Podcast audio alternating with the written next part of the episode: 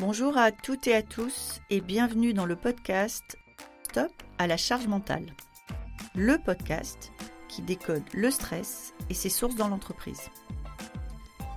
Chaque épisode est une opportunité de dire stop à la charge mentale, une nécessité pour l'équilibre de chacun et la santé de tous.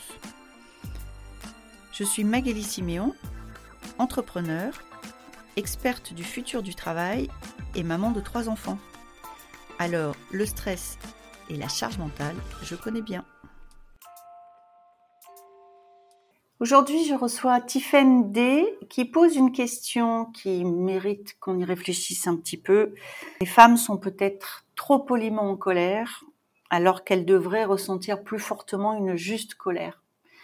Alors tous ceux qui pensent que c'est une hérésie, passez votre chemin parce que ce podcast aujourd'hui pose cette question spécifiquement. Pourquoi la charge mentale est-elle d'abord féminine? Je vous souhaite une bonne écoute. Bonjour Tiffaine, bienvenue dans le podcast Stop à la charge mentale. Bonjour. Tiffaine, est-ce que vous voulez bien vous présenter pour nos auditrices et nos auditeurs? Oui, bonjour euh, Magali, bonjour à toutes et à tous. Alors, je m'appelle Tiffaine D, je suis à la fois une artiste engagée, donc autrice, comédienne, metteuse en scène, humoriste, mais pas que. Donc j'ai deux spectacles en priorité, j'ai un peu plus en fait, mais j'ai deux spectacles euh, qui tournent un peu partout en France, en Belgique, au Québec euh, depuis des années et qui sont chaque semaine au théâtre du Café de la Gare à Paris, qui sont Conte à qui est une réécriture des contes de fées, et La Pérille mortelle, qui reprend euh, l'actualité et la question de la langue, mais en inversant toute et en emmenant toute la publique en matriarcat. Et donc ça me permet aussi de parler à une langue que j'ai inventée qui s'appelle la féminine universelle, qui est une langue euh, qui en fait fait exactement euh, l'inverse de la langue que d'habitude on parle, qu'on nous apprend euh, depuis 400 ans, qui est le masculin universel.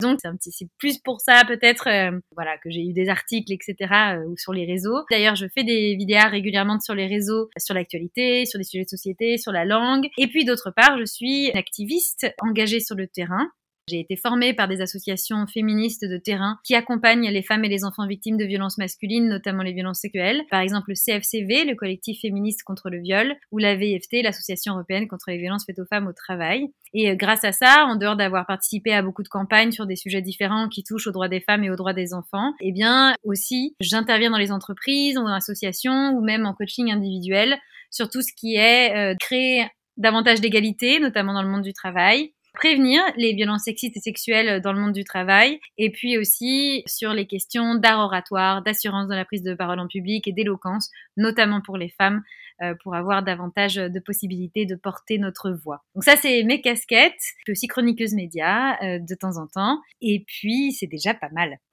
C'est déjà très bien, ça va nous faire beaucoup de sujets. Je vais vous poser la, question rituelle de ce podcast et qui va permettre d'en ouvrir encore plein d'autres, j'ai cette intuition. Euh, pour vous, Tiffaine, c'est quoi la charge mentale?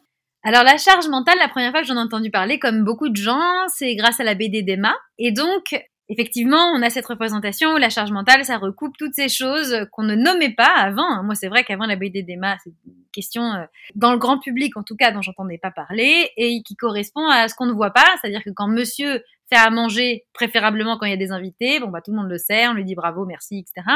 Mais euh, pour euh, bah, savoir qu'on n'a pas tel ingrédient, etc., faire la liste de courses, euh, penser en plus au vaccin de l'enfant, s'il y en a un, ou de la chienne ou du chien, ou que sais-je. Et puis la préparation des vacances et savoir à l'avance que va falloir faire trois lessives d'affilée parce qu'en fait, enfin voilà, ce genre de choses qui nous prend la place dans la tête et qui est omniprésent.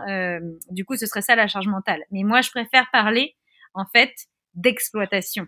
En fait, c'est de l'exploitation mentale. C'est-à-dire que quelque part, la charge mentale, on en parle pour dire que les femmes, et c'est vrai, euh, la portent en majorité, euh, mais en réalité, c'est un système d'oppression patriarcal et donc euh, les hommes exploitent mentalement les femmes systémiquement, j'entends, qu'ils en aient conscience ou pas.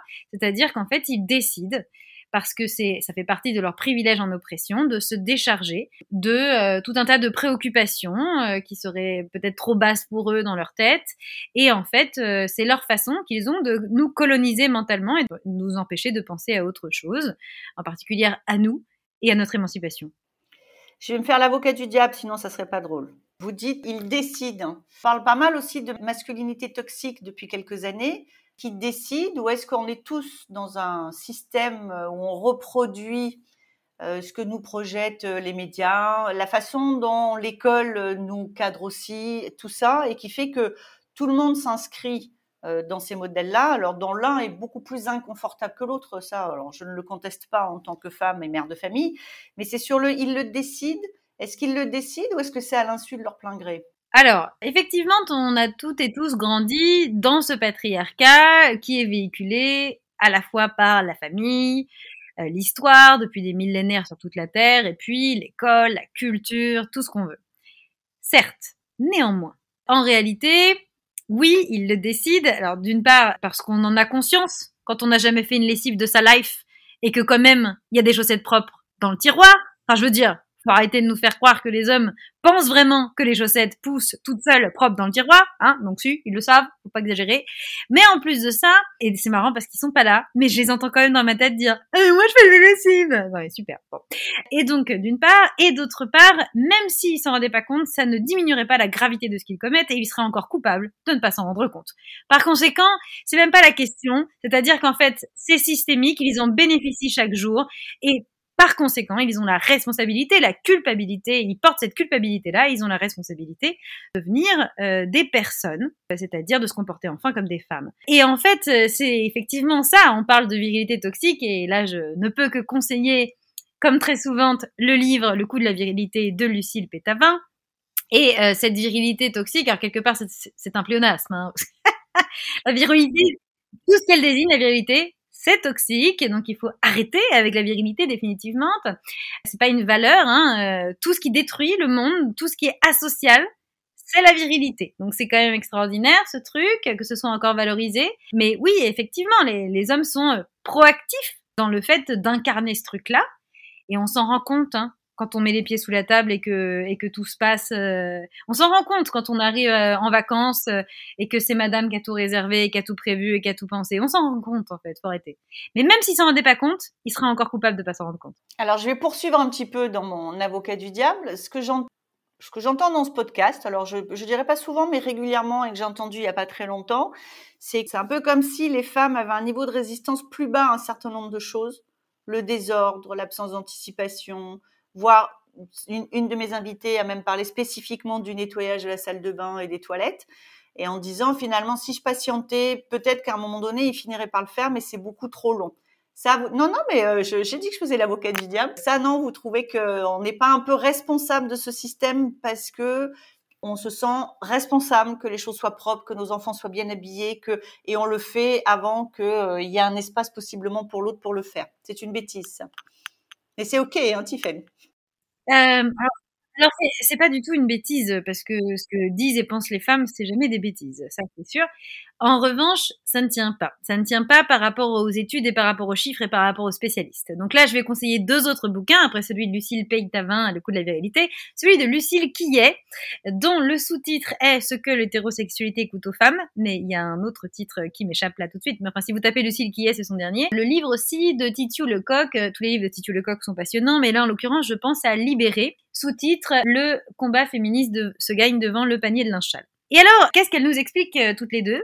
Elle, évidemment, elle passe par ces justifications. En fait, on passe notre temps, parce que c'est moins désespérant, à essayer de trouver des excuses aux, hommes. Parce qu'en fait, ce qui nous désespère, c'est le fait qu'il y a la moitié de l'humanité qui, consciemment, tranquillement, sans aucune éthique ni aucune empathie, opprime l'autre moitié. Et ce constat-là, il fait, peur et il fait mal, et c'est normal. Tant qu'on n'a pas vu le constat, on peut pas se battre. Donc oui, ça fait mal, mais enfin, en même temps, je vous encourage à faire ce constat-là parce qu'après, on a tellement plus euh, de place dans sa vie pour les femmes qu'elles sont merveilleuses. Franchement, c'est un bon calcul. Mais donc voilà, on trouve plein d'excuses aux, hommes et notamment, alors soit les pauvres, ça c'est l'insu de leur plein gré, comme vous disiez tout à l'heure. Euh, les pauvres chéris, ils font pas exprès, ils ont été mal éduqués, chouchou. D'ailleurs, souvent, c'est la faute de leur mère, hein, bien sûr, qu'ils les a mal éduqués. Bah évidemment, de toute façon, dès qu'il y a un problème, bah oui. ça doit être la faute des femmes, euh, n'importe quoi. Et puis, d'autre part, effectivement, c'est nous, on, est des maniaques, hein, euh, toutes, hein, toutes les femmes de la terre, elles sont maniaques, et c'est pour ça, elles n'ont pas la patience que vraiment euh, la merde s'accumule. Alors, déjà non, faut savoir que ce que racontent les études, en termes vraiment de maniaquerie, les hommes sont en fait davantage maniaques que les femmes. Ce qui est pas du tout étonnant d'ailleurs, puisque il y a ce trip de tout contrôle dans la virilité toxique. Donc en fait, en réalité, il y a plus de gens maniaques sur le ménage du côté des hommes que du côté des femmes, donc déjà ça marche pas. Et ensuite, que nous raconte Lucie Quillet Elle nous explique, alors j'ai pas exactement les chiffres en tête, mais les ordres de grandeur ça va être cela. Elle comptabilise et c'est des vrais chiffres avec l'Insee et machin. Enfin c'est des gros des gros sondages. Hein. C'est très sérieux, c'est très c'est très mathématique hein, comme recherche. Donc elle elle calcule le temps que mettent en euh, tâches domestiques, charge mentale, etc. Euh, les hommes quand ils sont célibataires et les femmes quand elles sont célibataires. Donc elles habitent, ils habitent seuls.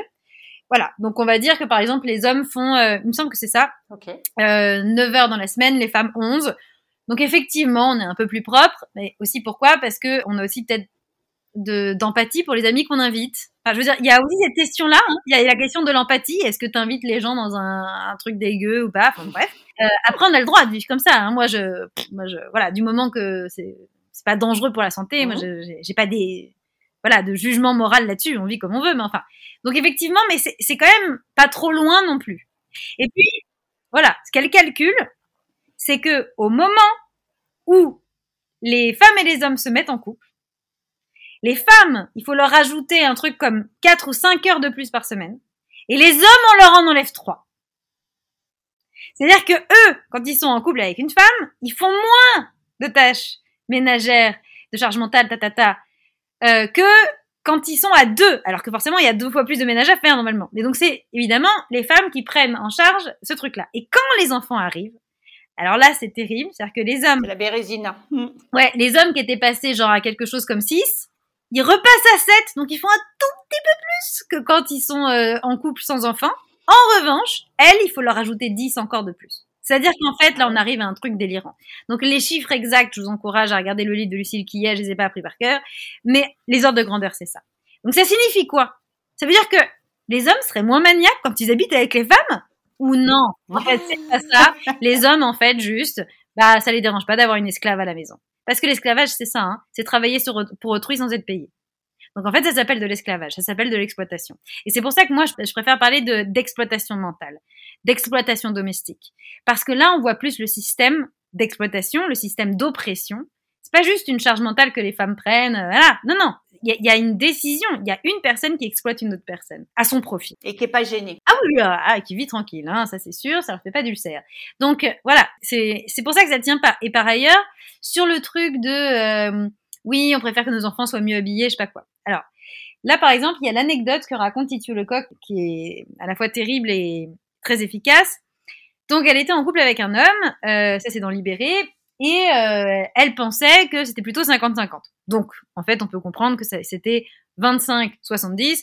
Je, je, répète, bah, pourquoi? Parce que lorsque les hommes en font 25%, ils ont la sensation d'en faire 50%, en termes de charges euh, domestiques, éducatives, charges mentales, etc. Et les femmes, lorsqu'elles en font 75%, elles ont la sensation d'en faire que 50%. À cause des représentations mentales qu'on a, la femme elle en fait 75%, elle va s'en vouloir de pas en faire 100, et le mec il en fait 25, il se dit oh j'en fais pas zéro. Voilà. Donc euh, du coup quand vous avez des couples qui vous disent ah nous c'est 50-50 à tous les coups, c'est 25-75. Bon. Donc ça c'est pareil, ça a été bien chiffré. Et donc elle pensait que ça allait, et puis euh, arrive la décision de faire un enfant.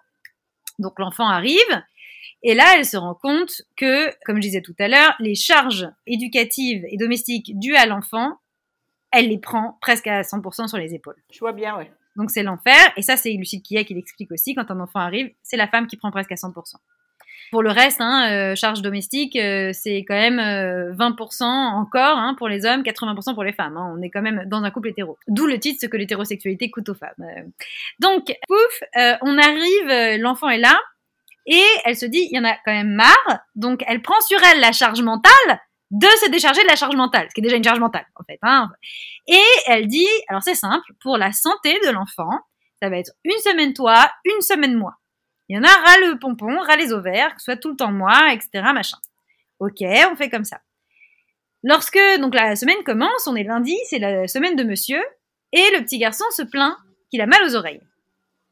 Elle dit rien, c'est au père de s'en occuper. Le père entend hein, qu'il a mal aux oreilles, ta, ta, ta. Elle se dit bon, il va faire quelque chose probablement. Le mardi, le petit garçon a encore beaucoup plus mal aux oreilles. Et là, elle prend sur elle, ce qu'elle ne devrait pas faire, la charge de dire à son gars, euh, tu entends, il a très mal aux oreilles là, va falloir faire quelque chose. Oui, oui. Le mercredi, l'enfant pleure, arrive pas à dormir, etc., machin. Donc elle dit, mais tu, tu rigoles ou quoi? Tu fais quoi enfin, Donc elle est déjà en train de, de faire sa charge, mais elle se dit, non, je tiendrai, je ne prendrai pas euh, rendez-vous avec le médecin. Ce qui revient à se dire par rapport à cette femme dont vous parliez, peut-être que si je patiente, il va finir par quelque chose. Total. Il y a une occlusion du tympan dans des douleurs horribles pour l'enfant. C'est ça a quand même été elle après d'aller aux urgences le vendredi. Et c'est elle encore qui a culpabilisé d'être une mauvaise mère. Bien sûr. Monsieur n'a pas culpabilisé d'être même pas un père de merde, de même pas être un père, je veux dire. Et donc là, ce qui se passe, c'est un problème de manque d'empathie des pères pour les enfants, des pères pour les mères, parce qu'après, ils savent très bien qu'elles vont culpabiliser, etc. Mmh. C'est un manque d'empathie. Donc c'est un manque d'amour. Or, ça veut dire quoi? Si on n'est pas en capacité d'avoir de l'empathie, donc de l'amour pour son propre enfant. Non mais, non ça pose vraiment la question. Donc c'est pour ça que euh, j'ai euh, une amie qui a fait un truc très bien. Elle voulait un enfant, son compagnon aussi. Mais en fait, elle lui a dit, écoute, c'est simple. Je vais avoir l'enfant moi.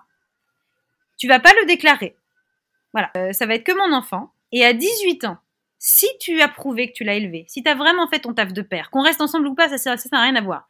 Mais si tu as vraiment fait ton taf de père et si l'enfant est d'accord, là, tu pourras reconnaître l'enfant. Et le père a dit quoi? Bah le père, euh, c'était ça où il n'y avait pas d'enfant. Donc il, a dit oui. D'accord. Euh, mais c'est une super féministe euh, et elle s'est battue comme une folle et c'est une immense charge de se battre comme une folle pour ça. Mais pourquoi elle a fait ça? Parce qu'elle a dit en fait moi c'est sûr je vais être une mère, ça c'est sûr. Toi en revanche, d'abord tu prouves que t'es père, après tu peux dire que t'es père. Parce que elle avait vu toutes les copines autour d'elle se retrouver en fait, soit être mère célibataire parce qu'au bout d'un moment, bah, on vire le gars, on n'a pas envie d'avoir deux enfants à charge, dont un qui est adulte, enfin, mm. c'est horrible. Ou alors, euh, bah, c'est eux qui se barrent parce qu'ils s'en foutent, enfin bon, bref. Enfin, ou alors ils sont à la maison, mais ils font pas du tout leur part, ou n'importe comment. Ils ont le beau rôle, euh, ils emmènent les enfants parce qu'ils ont de la thune à Disney ou dans des grandes vacances, et puis la mère elle est là pour les trucs chiants et pour faire les devoirs, et, et en plus elle a le mauvais rôle. Enfin, je veux dire, ça suffit. Donc en fait, le titre de père, mérite, parce que c'est quand même une construction sociale. Hein. Chez les mammifères, la majorité, il n'y a pas de père, ça n'existe pas. C'est clair et j'entends bien. Et l'anecdote que vous racontez pose très clairement euh, la question de l'empathie de façon euh, très explicite. Euh, oui, non, puis ça répond vraiment à ce truc. Si je patiente, il va faire quelque chose? Bah, visiblement non. Hein. Sauf que du coup, c'est les enfants qui trinquent, ce qui est dégueulasse aussi. C'est un des sujets qui est très compliqué pour beaucoup de mères, très clairement. J'ai une question. vous êtes né activiste ou il s'est passé quelque chose qui vous a rendu activiste? Comment, comment ça se lit dans votre histoire? Je pense que toutes les petites filles naissent féministes. Oui. peut-être tous les garçons aussi, hein, je ne sais pas, sûrement. Et euh, le patriarcat nous rend très très vite, très rapidement, hein, en quelques mois, euh, nous rend misogynes, nous rend opprimés, euh, nous rend pas oppresseurs par contre, hein, parce que ça faut pas exagérer. S'ils veulent faire autrement, ils font autrement et ils passent encore pour des héros parce que c'est pas les pires. Alors ça va. Eux, quand ils sont oppresseurs, ils ont vraiment, mais alors zéro début d'excuse. Nous, en revanche, on subit une propagande tellement lourde à être opprimés et du coup, on redevient féministe. Donc, euh, je pense que je suis née avec un féroce appétit d'égalité, qu'on a essayé de me mettre dans la tête plein de merde et ça a marché. Euh, voilà, j'ai aussi euh, rêvé au prince charmant et autres merdes, comme tout le monde. Hein. J'ai été élevée avec Disney, dans une famille pas du tout féministe, etc. Et puis, il y avait quand même encore quelque chose dans la petite fille qui, qui bondissait contre les inégalités et les injustices. Moi, ma première bataille, c'était contre les adultes. Ils voulaient que je les vous vois alors que ces gens me tutoyaient. Je, je trouvais ça complètement délirant. Oui, donc ça a démarré tôt. Ah oui, ouais, ouais. Non, mais moi l'injustice, euh, ça, ça marche pas. Et, euh, et donc voilà, quelque part, quand je suis devenue féministe, j'ai eu l'impression de redevenir féministe, mais que ça avait toujours été là, au moins en latence. Et je pense qu'au départ, on a toutes et tous envie de liberté. Donc euh, toutes les filles en naissance sont féministes. Oui. Je viens de finir un de mémoire ou en tout cas de manifeste écrit par Gisèle Halimi et qui raconte qu'à 8 ans, elle a fait la grève de la faim puisqu'elle était dans une famille tunisienne où on trouvait normal qu'elle euh, fasse les corvées pour ses frères. Et elle a fait la grève de la faim euh, jusqu'à ce qu'on accepte qu'elle soit libérée des corvées de façon définitive. Et elle finit son livre, euh, donc c'est un livre qui a quelques années maintenant, elle finit son livre en disant qu'elle est quand même très étonnée qu'il n'y ait pas plus de colère chez les femmes et chez les jeunes femmes. Vous partagez ce point-là? Moi, je suis très en colère.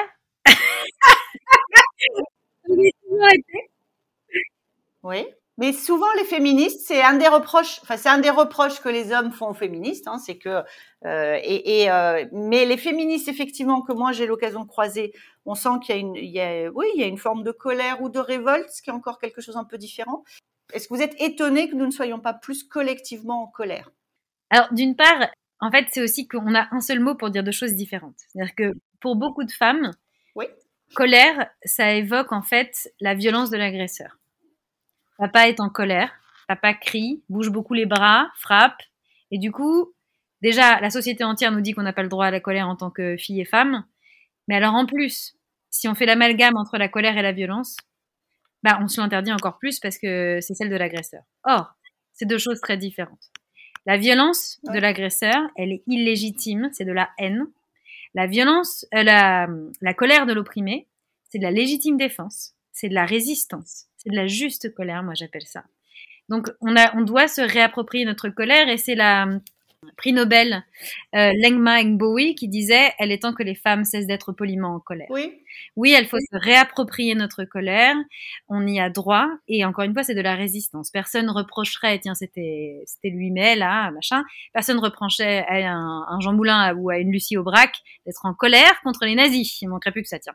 Donc, c'est normal d'être en colère contre l'oppresseur. On a le droit à la colère. C'est, c'est un sentiment magnifique. C'est de la révolte, c'est de la résistance. Vraiment. Je, tiens à ces mots-là. C'est héroïque d'avoir accès à sa colère. C'est un, un moteur qui nous meut, qui nous met en action ensemble.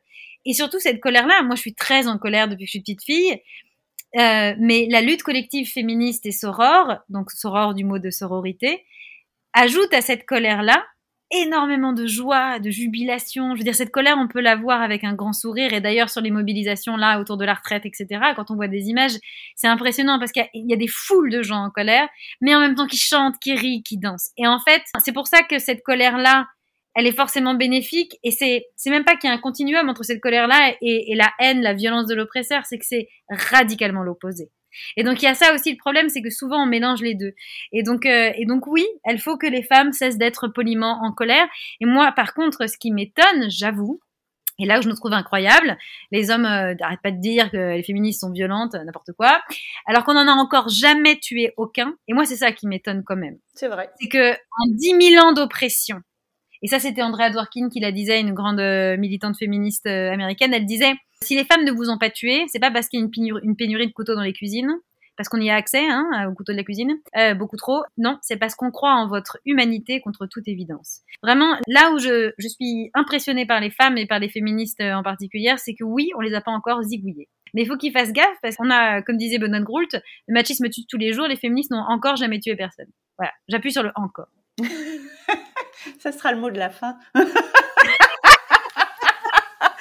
Merci beaucoup, Tiffany. En tout cas, merci. N'hésitez pas à venir au Café de la Gare pour en avoir encore beaucoup plus. Et de la, de la juste colère et de la joie avec. Je vous recommande le spectacle de Tiffen et dans la joie. Merci beaucoup, Tiffen. Merci beaucoup, Magali. Merci beaucoup d'avoir été avec nous aujourd'hui. Cet épisode vous a plu? N'hésitez pas à me laisser une note. Envie d'en savoir plus? Abonnez-vous directement depuis votre appli de podcast préféré. Et si vous souhaitez me confier votre histoire sur le stress en entreprise, contactez-moi via notre site Lily facilite la vie. Le lien est dans la description. Je vous donne rendez-vous la semaine prochaine pour un nouvel épisode de Stop à la charge mentale. Merci et à bientôt